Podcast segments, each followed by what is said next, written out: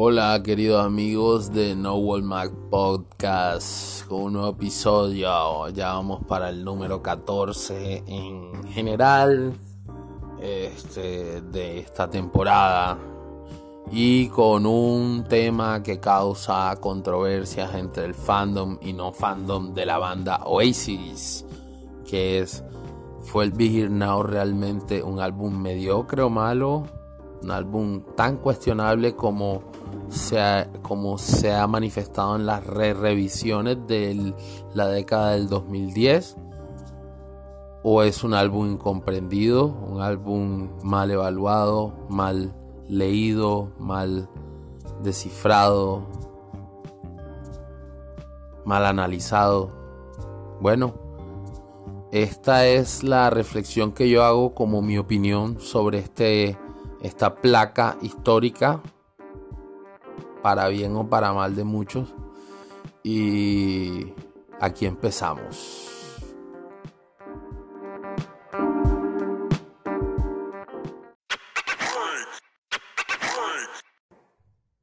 Bueno, aquí estrenando el No World Mac Podcast una nueva sección de opinión, simple opinión informal. Esto no va a ser muy extenso realmente. No quiero que sea así. Eh, siempre he querido que el tono eh, o la tónica en la que nos comunicamos a través de este podcast sea eh, informal. La parte técnica y casi filosófica se los dejamos a los teóricos de, de la extinta Melody Maker o, o los escritores que se dedican a eso de forma minuciosa y a tiempo completo. Pero entonces, hoy en opinión vamos a plantear un, un interrogante que intentaremos deconstruir, el cual es, ¿fue realmente el Be Now un mal o álbum o un mal álbum o un álbum mediocre dentro de la discografía de Oasis fue realmente tan eh, tan un paso en falso como como lo sugieren los revisionistas de ahora bueno eso es lo que vamos a abarcar primero que todo hay que poner en contexto las cosas para entender también cómo viene la movida. Yo conozco bastante bien esta banda porque es la banda de mi infancia, por decirlo así, o de mi, de mi adolescencia. O sea, es la banda que más viví, la que me introdujo al rock británico de lleno, al Britpop, eh, la que me ha acompañado toda la vida y ha sido como un ente abstracto que es como una especie de compañía que tengo. O sea, Oasis es, está en mi ADN eh, y es la banda a la que más le tengo cariño. Eh, es un tema personal, digamos que más, más extra musical que musical. Pero quien dude de del hecho que Oasis significa para la historia de la música popular y del rock and roll un elemento importante es porque está divorciado de la realidad. Prosiguiendo con la temática de discusión, pongámonos en contexto histórico.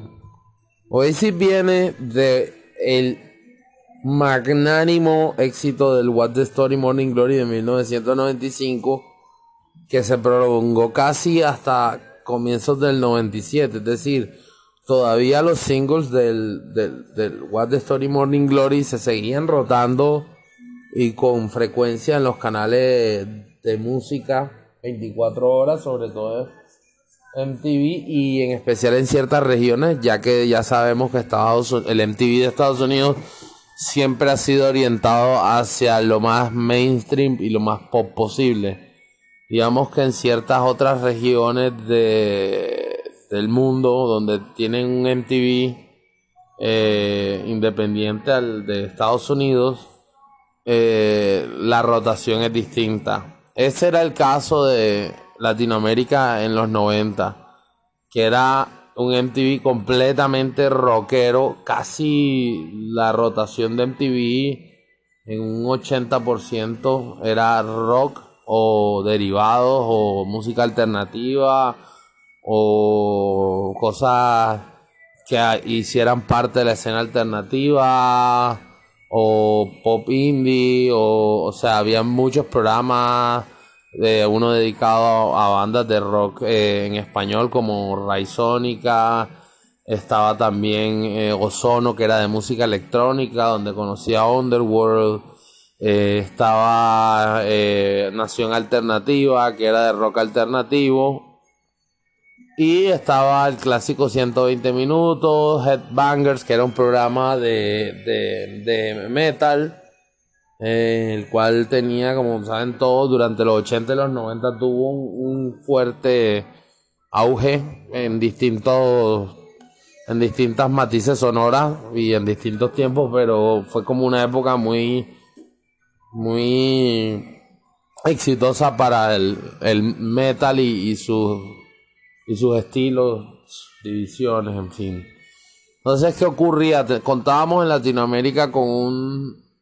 Yo estoy hablando de mi parte personal y ya me remito a Oasis. Con una, con una rotación rockera, no te ponían lo más underground siempre. Es decir, tú no ibas a ver un video de, de, de, Husker Duo, de, de Replacements o de Pavement o tan seguido Incluso Sonic Youth era rotado a ciertas horas y con ciertos programas se rotaba así.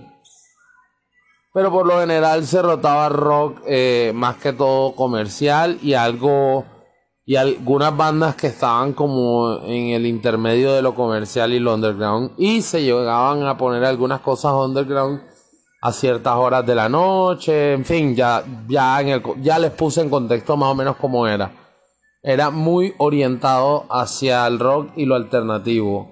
Y solo había un espacio por las mañanas, cuando la mayoría de los jóvenes que siguen ese canal no están en casa, que era donde ponían música latina, pop latino y música radiable latina combinada, o sea, ponían Paulina Rubio, Juan Luis Guerra, o sea, cosas de ese estilo, merengue, balada pop latina, esa, bueno, lo que, a lo que nos acostumbraron aquí las grandes compañías discográficas y en donde fijaron sus ojos, lamentablemente, aunque con algunos brillos, ¿no?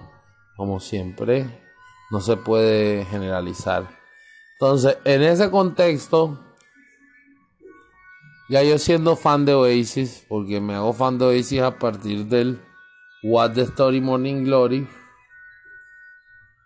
Pero este inmediatamente casi que, o sea, a los 15 días me hago al, al, Definitely Maybe por un viaje que hice y, y raro porque estaba escaso en Barranquilla, no lo conseguíamos el Definitely Maybe y en Buenos Aires en un viaje que hice lo pude conseguir, o sea, fue al rato, fue al toque.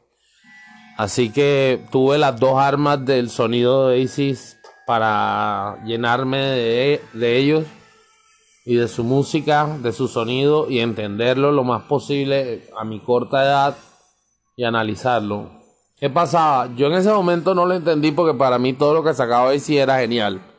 Sale este tercer álbum y me sacan un single, obviamente con similitudes de progresión de Wonderwall que son evidentes desde el principio, pero con una espectacularidad que tú nunca le habías visto a Daisy en inversión de video o cinematográfica. Entonces, además era medio interesante el tema porque el video era en medio de un como en medio de un conflicto, una guerra, creo que fue grabado en Irlanda del Norte o, eso pretendían emular y fue en otra locación.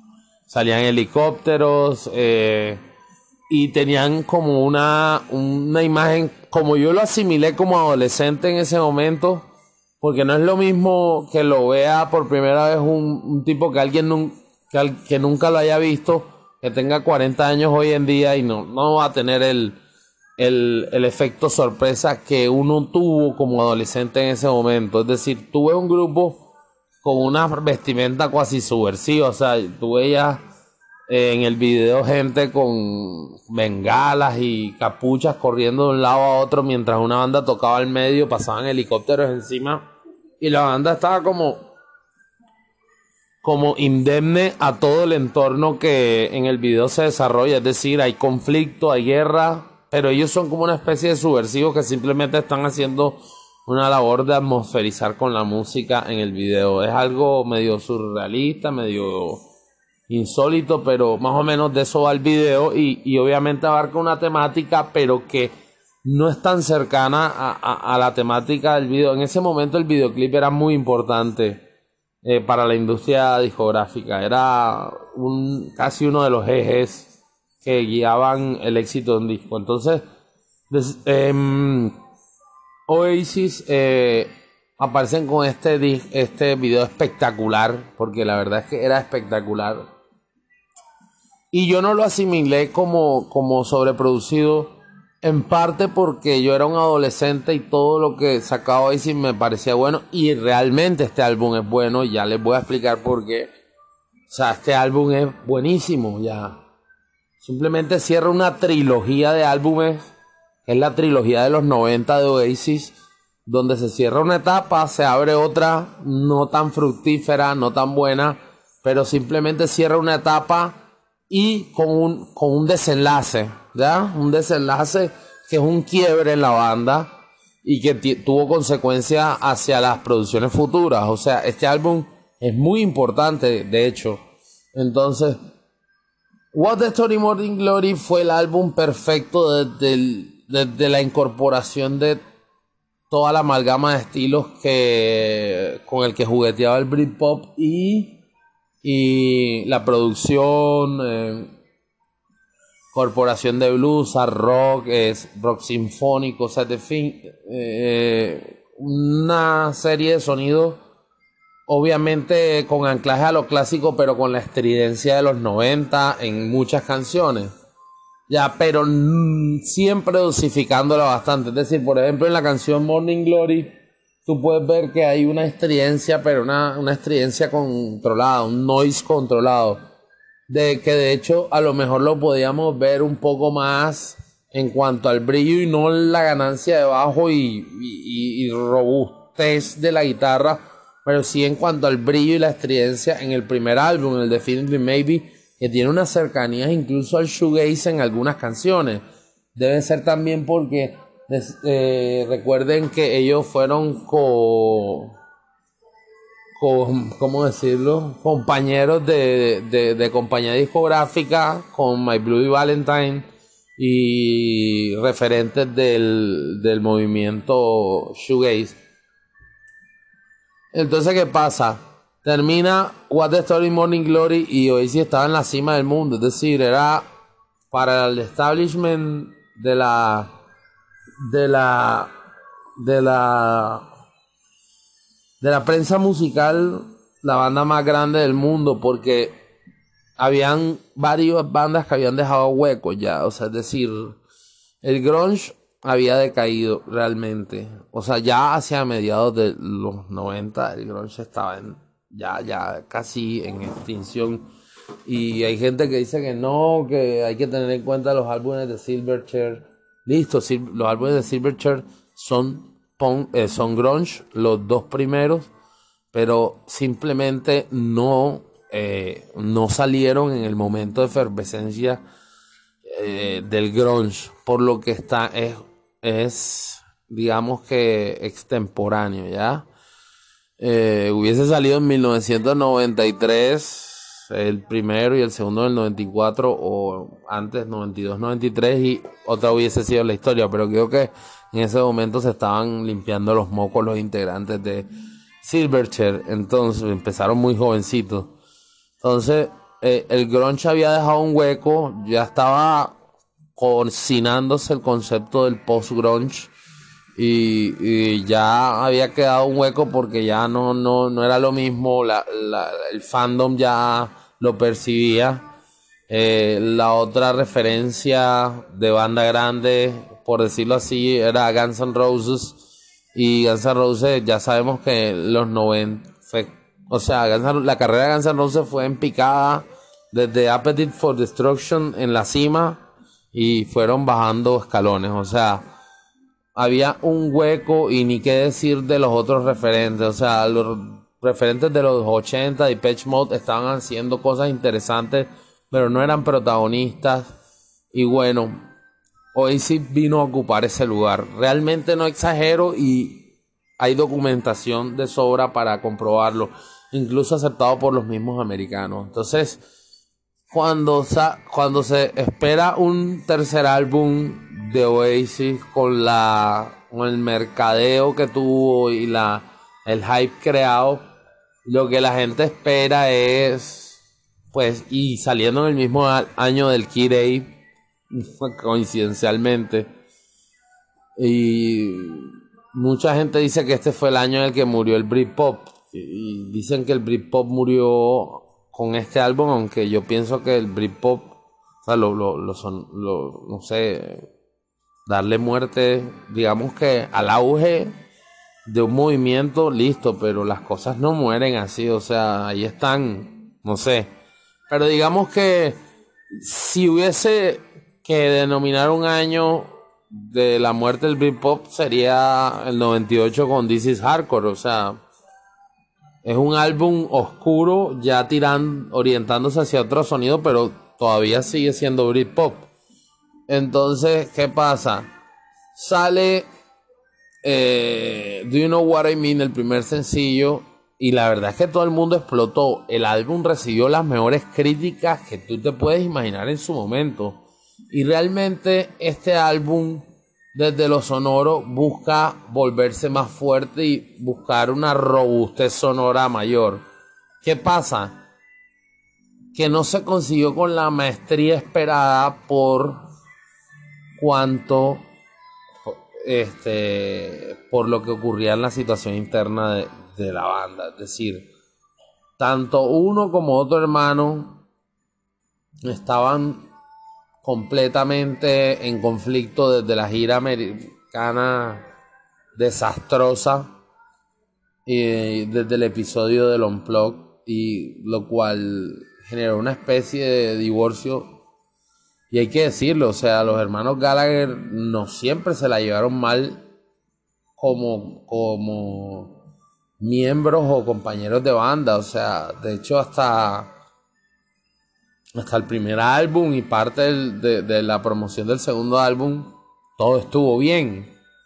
Eh, pero bueno, ya hasta ese momento, todos esos sucesos acompañados de la creciente adicción al alcohol, y a la cocaína tanto del, del creador, o sea, el compositor de la banda como del frontman, bueno, te dan una especie de de carencia de brújula para, para crear. Entonces, ¿qué pasa? Que esto es un álbum esquizofrénico. Eh, como, o sea, como lo denominan algunas personas, pero no lo es tanto, simplemente representa los ánimos de un grupo, pero no con malas canciones, o sea, es decir, yo escucho You, Know What I Mean, después viene la canción más hard rock que puede tener, más pesada, que puede tener eh, eh, Oasis, que es My Big Mouth, que es un temazo de esos que involucran noise, tiene cosas hasta de shoegaze al principio con el ruido y entra con un riff jarroquero que te engancha de entrada.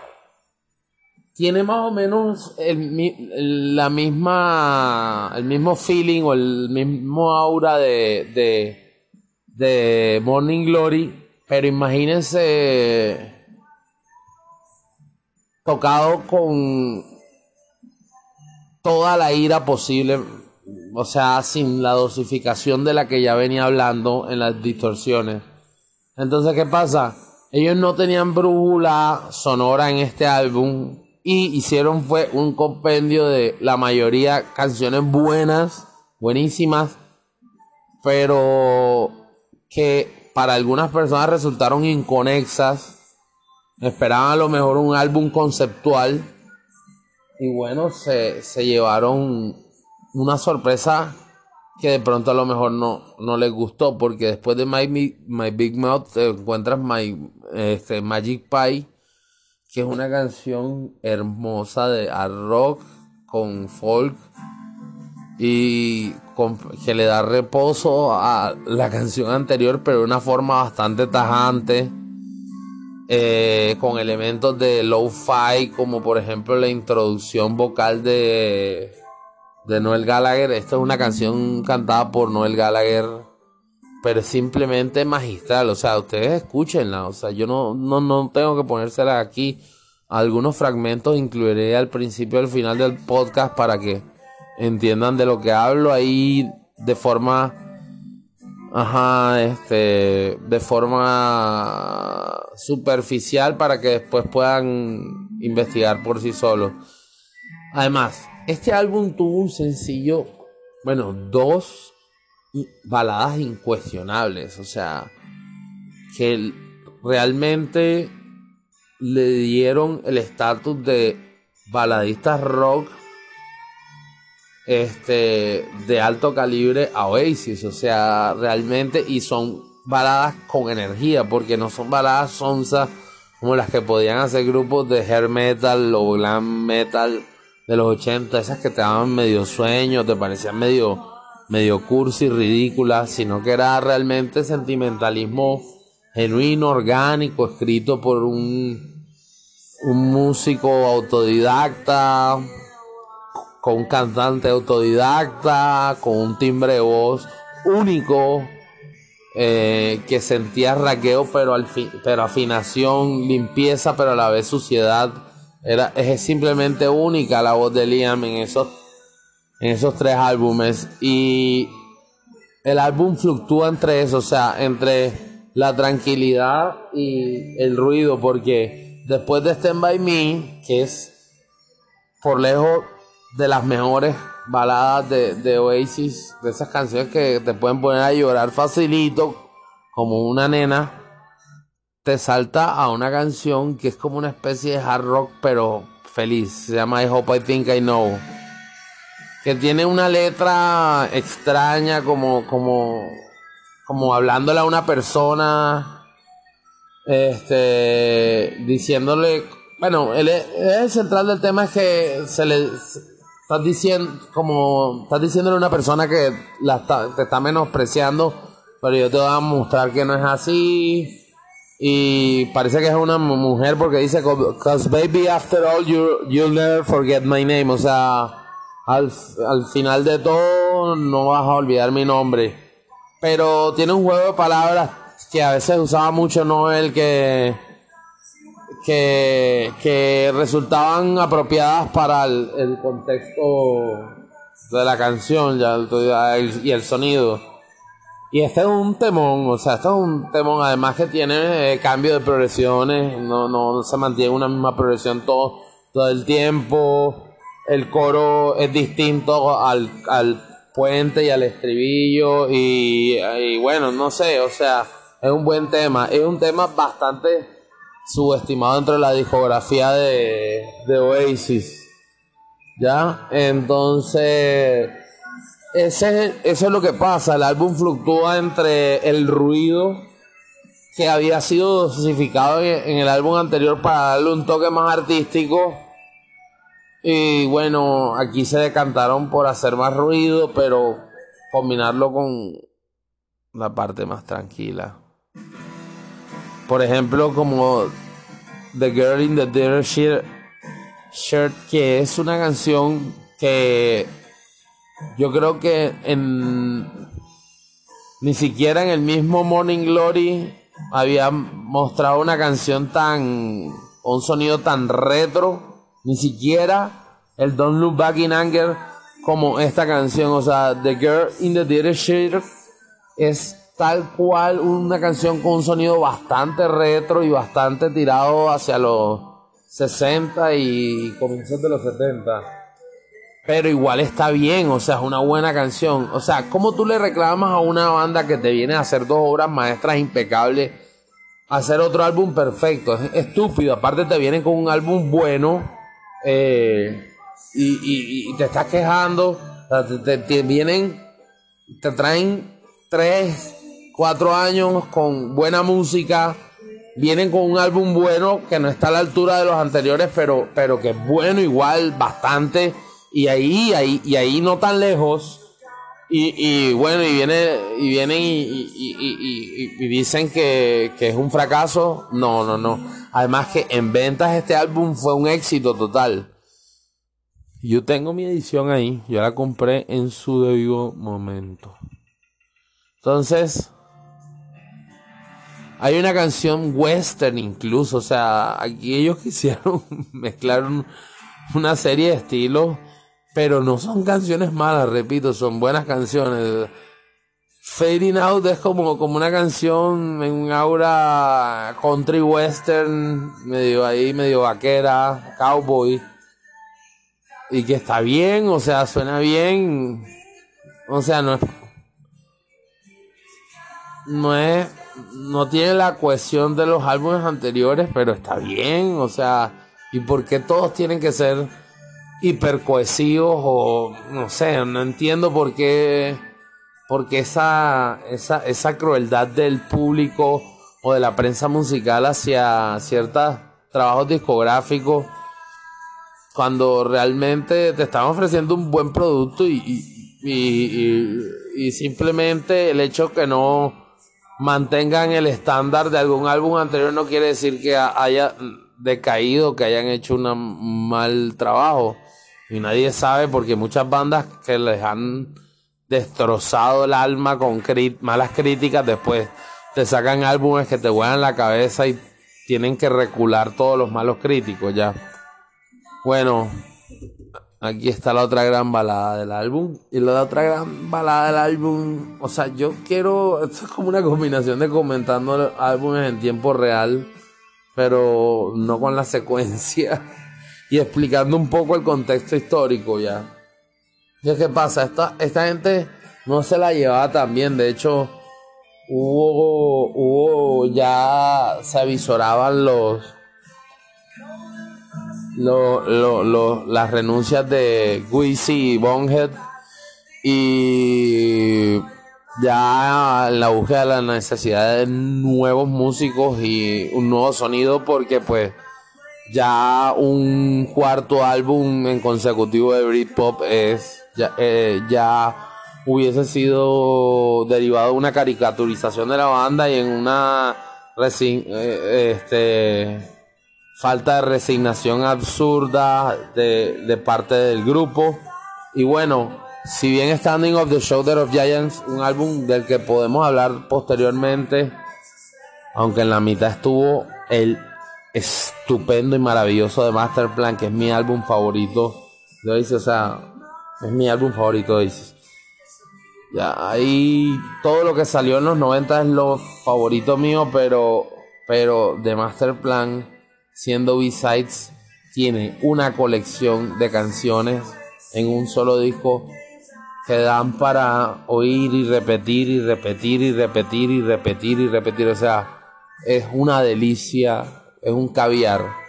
Bueno, Don't Go Away fue una balada que impactó, sobre todo porque el single fue lanzado en 1998, ya hacia el final de la promoción del álbum, ya culminando los singles junto a, All Around the World, que es la otra, el otro tema larguísimo, este, bien, bien, con bastante referencia a los Beatles y bueno, y bastante Britpop, creo que es el tema más Britpop del álbum.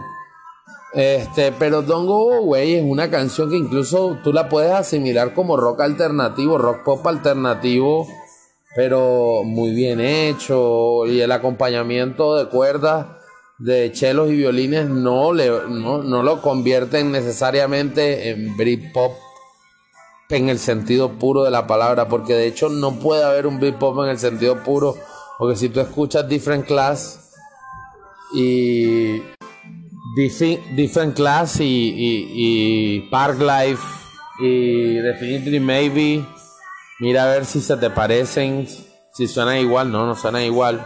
Pero hay una serie de elementos que tú los asimilas al movimiento, entonces eso lo explicaremos algún día. Entonces, esta canción fue muy icónica.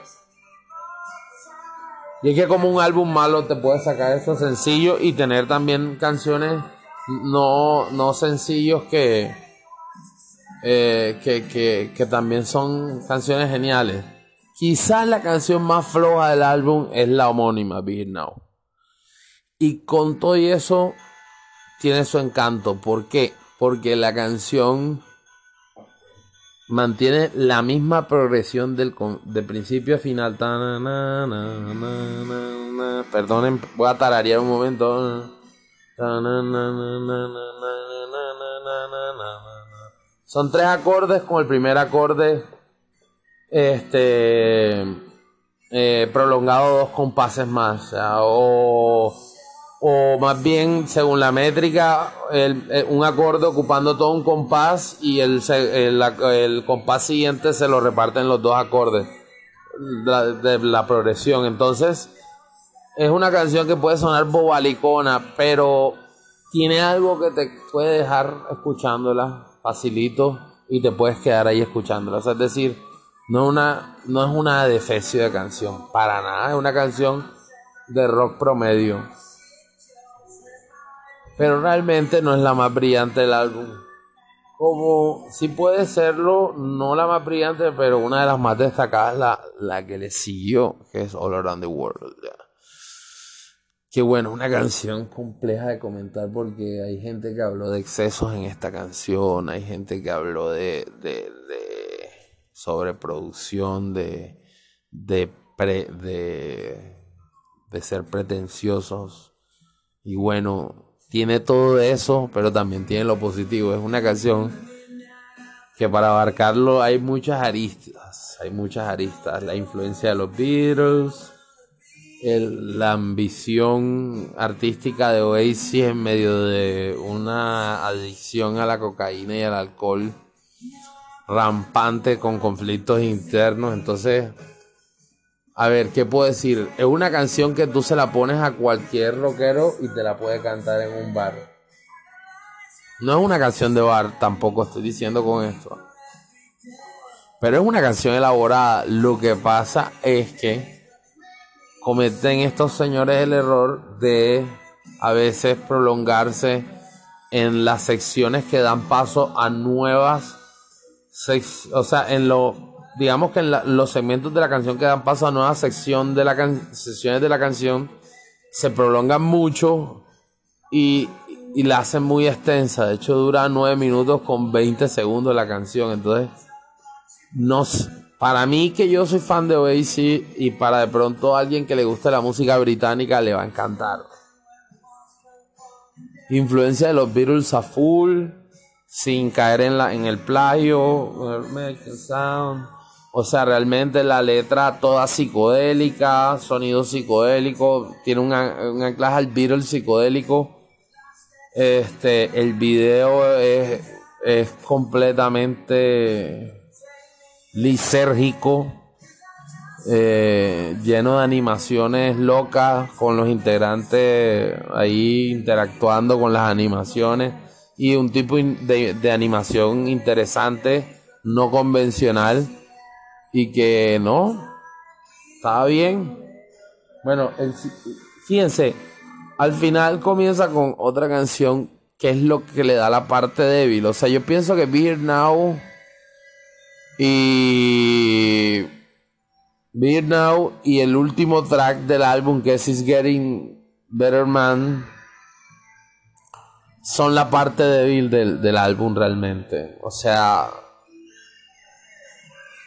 porque ya entramos en el último track en un sonido que suena mucho al sonido del Oasis del primer álbum, pero bastante sobreproducido. Entonces ya ahí sí hay algo que no cuadra ya.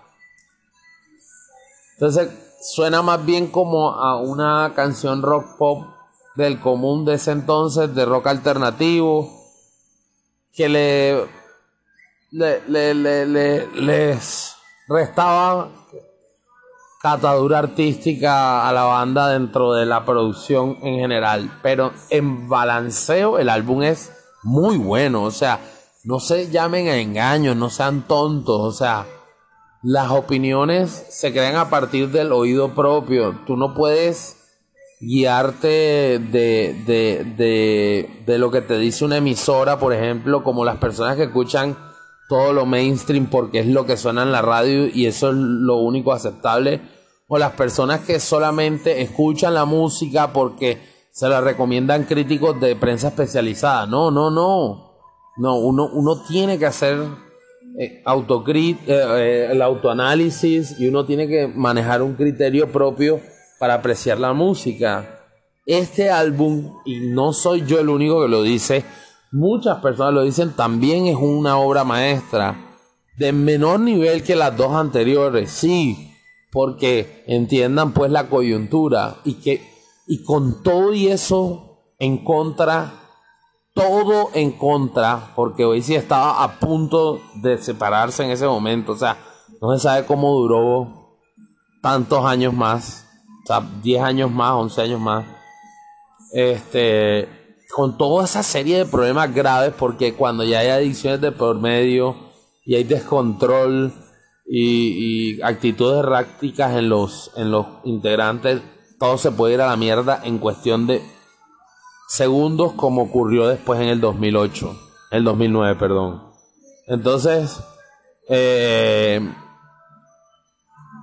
¿qué pasa? Que yo no puedo decir que este es el inicio. Sí, sí, puede que sea el medio paso hacia, el medio paso hacia la decadencia de Oasis, que tuvo buenos álbumes, ¿no? No olvidemos el Don't Believe the Truth y el último álbum. Ya. Entonces, nos dejó placas que no fueron malas. Y el Standing of the Shoulder Giant ya veremos si es malo, ¿no?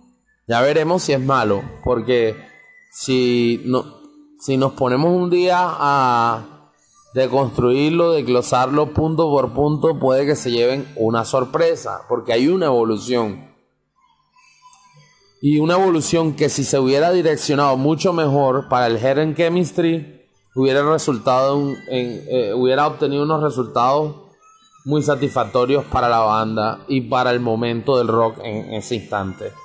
Entonces, pese a que ser una canción buena y maneja uno un movimiento melódico en la guitarra propio de, de Noel, con, pero con mucho noise, ya no sonaba tan orgánico como el primer álbum, porque un sonido de esta canción maneja un sonido muy parecido al sonido del primer álbum, pero sobreproducido. Entonces, se podía llegar a confundir con el sonido de bandas ya comerciales en ese momento que no tenían tanto prestigio como Aces. Pero si ustedes, vuelvo y repito, y no quiero volverme a canción, escuchan el álbum entero, eh, van, a, van, a, terminar satisfechos eh, en términos generales. O sea, en casi en su mayoría. No es un álbum malo es un álbum que cierra una etapa, es un álbum que tiene una historia detrás, que no se puede juzgar a los actores y que consiguieron algo, un producto muy bueno en medio de unos, una situación fáctica que estaba llena de elementos en contra. Entonces, por para juzgar primero hay que desglosar. Y bueno, este es un álbum magnífico que lo recomiendo a cualquier persona. O sea, escúchenlos en orden. Es perfecto para escuchar en orden. Hay gente que sugiere comenzar por, el What the Story Morning Glory, por ser el álbum más popular, el más aclamado. No, comiencen por el Definitely Maybe y escuchen los tres primeros. Dejen pasar unos días y sigan con la siguiente etapa. y entenderán el, la valía de este álbum. Porque este álbum tiene mucha valía. Ahora hay mucho eh, escritor eh, que no pasa los 20 años que está dándole mala calificación a este álbum. Porque como ahora los recursos estandarizados son eh, otro tipo de sistemas de producción que a lo mejor no encajan. Entonces le resta atemporalidad al álbum supuestamente y lo hace malo, pues no me jodas, marica. Entonces los álbumes de Led Zeppelin que sonaban a los, a los años 70 son malos porque no son atemporales. No me jodas, marica, no me jodan. Realmente, o sea, me no me quiero no estoy encolerizado, más bien indignado porque realmente es gente que a veces carece de criterio, no vivió la época, no vivió el impacto y este álbum pese a no tener el impacto de What the Story Money No Glory, dio un impacto, incluso vendió más copias que el álbum anterior, o no sé, en su momento como estreno vendió más copias y realmente no es un álbum malo, no es un álbum malo, no es un álbum malo. O sea, escúchenlo, punto, ya. Y van a encontrar un Oasis mucho más agresivo, eso sí, mucho más agresivo, pero que fluctuaba entre la paz y la agresividad. Es lo que puedo decir. Y es un álbum que cierra una etapa y que conserva cierta esencia de los álbumes anteriores. Entonces, yo con esto cierro mi reflexión sobre si el Be Here Now fue un buen o mal álbum, concluyendo que sí fue un buen álbum. Que no fue What the Story Morning Glory. Que no fue el Definitely Maybe. Pero que supo cerrar una etapa siendo un buen álbum, como pudo haber ocurrido con el Lodger de David Bowie, que para muchos es malo, pero para otros es bueno. Entonces, por favor, escuchen la música por sí solos. Los criterios de la prensa especializada son buenos como referencia, pero la última palabra en cuanto a su gusto la tienen ustedes mismos. Nadie tiene por qué inculcarles nada. ¿Ya? Es así. Lo que sí les aconsejo es que no caigan en el pecado de los escuchas mainstream que hacen una negación completa de todo lo que no esté de moda o que sea de la escena principal. ¿Ya? Simplemente escuchen la música y fórmense sus propios criterios. Si hay un álbum al cual a todo el mundo le pareció horrible, de Blur, por ejemplo, pero ustedes lo escuchan, encuentran una riqueza, encuentran algo que les llega, no lo, no lo desechen, escúchenlo. Ya, así es simple. Así pasó con el Think Tank. Mucha gente lo, lo, lo, lo despreció en su momento y el Twin Tank es un álbum espectacular. No estaba Graham Coxon a cuerpo completo y ahí en colaboración completa, pero se hizo un buen trabajo. Y esas críticas negativas hacen mucha mella en la autoestima de las bandas, porque aunque no lo crean y crean que sean unos drogaditos que les suda la polla, como dicen los españoles, la crítica no es así. El que hablen de ti y hablen mal a cualquier persona le afecta. Que te vayas acostumbrando a ello con el tiempo y te afecte menos, sí. Pero, por favor, sepamos conservar estos baluartes del rock como lo fue Oasis. Estamos a, a puertas de un rumor de un regreso que nos tiene atentos a todos y que es una es un patrimonio de la música universal como lo fue toda esa camada del Britpop porque no lo voy a desestimar incluso el puto Supergrass así que con esto finalizo y ya saben a escudriñar a leer pero a formarse la opinión propia basada en la experiencia personal. Hasta un próximo podcast. Chao pues.